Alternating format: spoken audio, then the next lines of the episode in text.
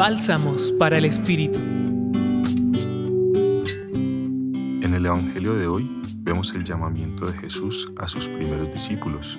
El relato del Evangelio de Mateo quiere narrar de forma breve lo que en la vida de cada uno de estos discípulos debió ser un proceso interno largo y profundo de identificación con el proyecto de Jesús.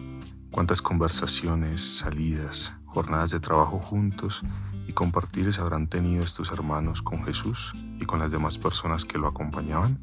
¿Qué habrán sentido en su corazón con sus palabras? ¿Qué les habrá fascinado de su vida y su ejemplo para sencillamente sentirse llamados por su proyecto del reino de Dios, para sentir qué era eso a lo que querían dedicar su vida entera? Cada uno de nosotros en su relación personal con Jesús está en la misma situación de estos discípulos. Estamos escuchando su palabra y considerando sus acciones. También nosotros nos sentimos fascinados por su actuar y nos sentimos llamados a responder desde lo que cada uno de nosotros somos. Pescadores, ingenieros, abogados, deportistas, etc.